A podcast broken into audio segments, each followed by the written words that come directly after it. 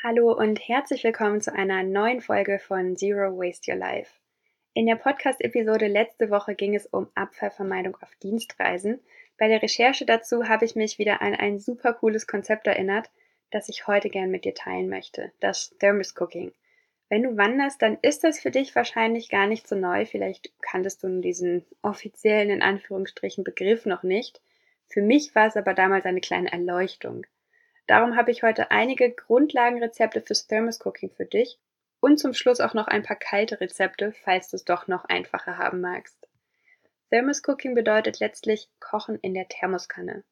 Die hält gekochtes Wasser nämlich je nach Modell bis zu 24 Stunden lang heiß und auf jeden Fall lang genug, um darin ein Gericht beim Camping oder eben im Hotelzimmer auf Dienstreisen mit einem Wasserkocher zu zaubern. Je nachdem, wie ausgefallen du kochen möchtest, wie lange du unterwegs bist und was du bereit bist einzupacken und mit dir rumzutragen, liste ich dir zunächst mal die Grundausstattung fürs Thermoscooking auf. Ganz grundlegend, du brauchst eine Thermoskanne. Ich habe eine große Thermostrinkflasche von Eco Brotbox, die ich ohnehin immer für mein Trinkwasser dabei habe.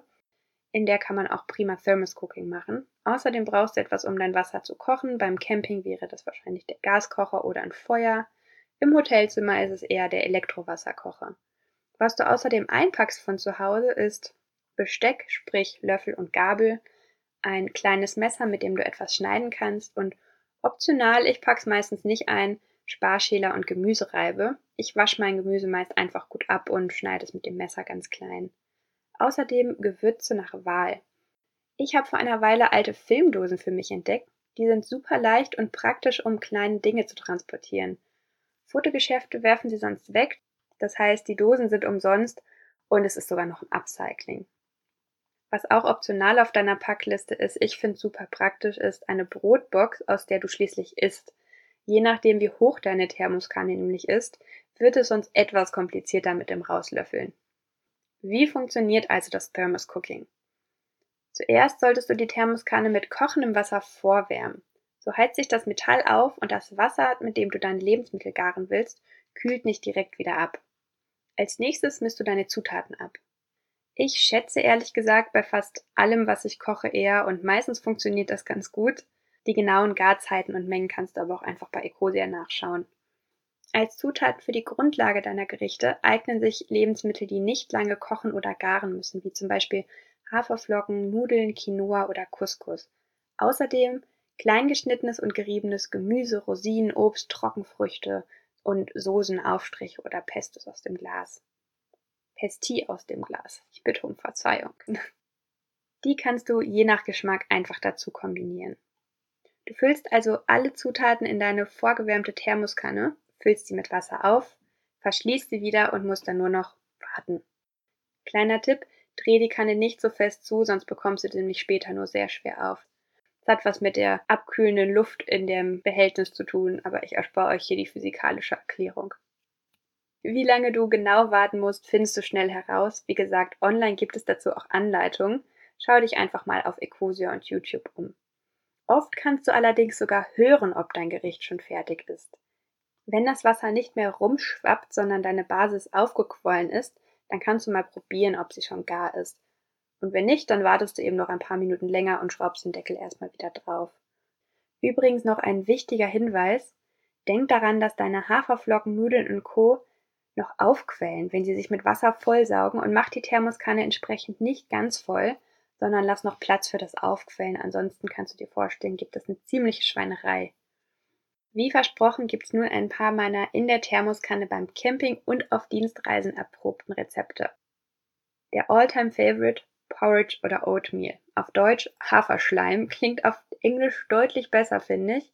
Aber wie auch immer, Porridge macht dich richtig satt, ist gesund und du kannst dich damit richtig kreativ austoben. Kombiniere einfach ein Teil Haferflocken mit zwei bis drei Teilen Wasser. Lass das Ganze quellen und kombinieren kannst du die Haferflocken mit so ziemlich allem, was du sonst auch in dein Müsli tust. Nüsse, Trockenobst, frisches Obst, Schokostückchen, als Gewürze mag ich selbst gern Kurkuma, Kardamom, Zimt, eine Prise Salz oder Zucker. Nicht immer alles davon, aber probier einfach mal rum, was dir selbst gut schmeckt. Wie gesagt, Achtung, lass immer noch genug Platz für deine Haferflocken zum Aufquellen. Das gilt übrigens auch für alle anderen Grundzutaten. Wie lange du wartest, hängt davon ab, welche Konsistenz du gerne magst. Mir reichen bei Haferflocken meist 10 Minuten. Es gibt Rezepte, die sagen 40. Je schleimiger es sein sollte, desto länger musst du dich gedulden und theoretisch kannst du auch herzhafte Gerichte mit Haferflocken kochen.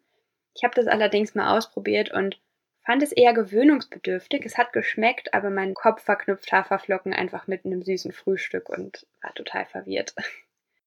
Ein klassisches herzhaftes Gericht sind Nudeln. Ich packe, wenn ich Thermos Cooking vorhabe, eher dünne, kleine Nudeln ein. Grundsätzlich sollten aber alle funktionieren. Nur Lasagneplatten passen nicht so super in deine Kanne wahrscheinlich. Du füllst also deine Nudeln einfach in die Thermoskanne und füllst sie dann mit Wasser auf. Weil du den Deckel drauf machst, hält das Wasser die hohe Temperatur und die Nudeln brauchen nur ein klein wenig länger, um gar zu werden als im normalen Kochtopf. Du kannst danach im Waschbecken oder wo auch sonst du gerade bist und Wasser sich gut entledigen lässt, das übrige Wasser abgießen und die Nudeln zum Beispiel mit Pesto essen. Viele der veganen herzhaften Brotaufstriche, die man so kaufen kann, habe ich rausgefunden, schmecken auch super als Pesto-Ersatz. Und wenn du zum Beispiel am Morgen Brot isst, dann sparst du sogar ein Glas und dann kannst den Aufstrich direkt fürs Pesto am Abend und fürs Brot am Morgen verwenden. Weiter geht's mit Quinoa oder Couscous. Hier ist das ideale Verhältnis ein Teil Getreide, zwei Teile Wasser. Dazu kannst du zum Beispiel geriebenes oder ganz fein geschnittenes Gemüse wie Möhren oder Zucchini geben. Letztendlich funktioniert fast jedes Gemüse. Außerdem eignen sich getrocknete Tomaten für den Geschmack sowie Gewürze oder auch hier wieder ein Pesto oder ein Aufstrich nach Wahl. Für eine extra Portion Proteine kannst du selbst eingekochte oder fertig im Glas gekaufte Hülsenfrüchte dazugeben. Die tust du auch einfach mit in die Thermoskanne und das kochende Wasser erhitzt sie dann direkt mit.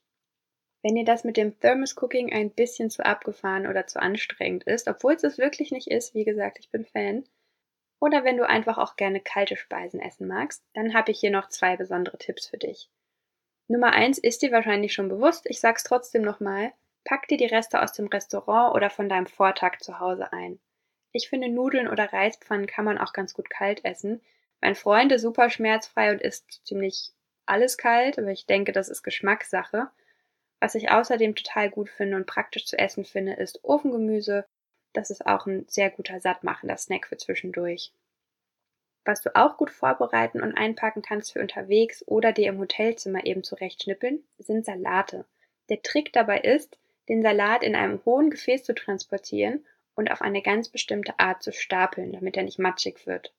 Ich finde dafür Schraubgläser super praktisch, die fallen bei uns ohnehin ständig an. Und wenn sie leer sind, dann kann ich sie sogar als Kaffee- oder Wasserbecher zweit- und dritt verwerten. Was du also beachten solltest, ist folgendes. Wenn du den Salat einfüllst, fang an mit dem Dressing, damit es unten bleibt. Dann kommen als nächstes Sättigungseinlagen wie Couscous, Kichererbsen oder Käse, falls du den isst. Und darüber dann harte Gemüsesorten wie Möhren und erst ganz oben die empfindlichen Zutaten wie frischer Blattsalat oder geschnittene Tomaten, die sonst schnell matschig werden. Das klingt jetzt vielleicht ein bisschen kompliziert und auf jeden Fall komplizierter als es ist. Es ist nämlich super einfach. Im Grunde überlegst du dir beim Schichten nur kurz, was am schnellsten matschig wird und welchen Zutaten der Kontakt mit Dressing egal ist und dann füllst du sie entsprechend ein. Wenn du dein Glas nun aufrecht transportierst, bleibt alles frisch und knackig und du musst es nur noch direkt vor dem Essen schütteln. Das war's mit meinen Tipps zum abfallarmen Kochen unterwegs. Ich bin super gespannt, wie dir diese teils etwas außergewöhnlichen Kochideen gefallen. Schreib mir dazu super gerne auf Instagram.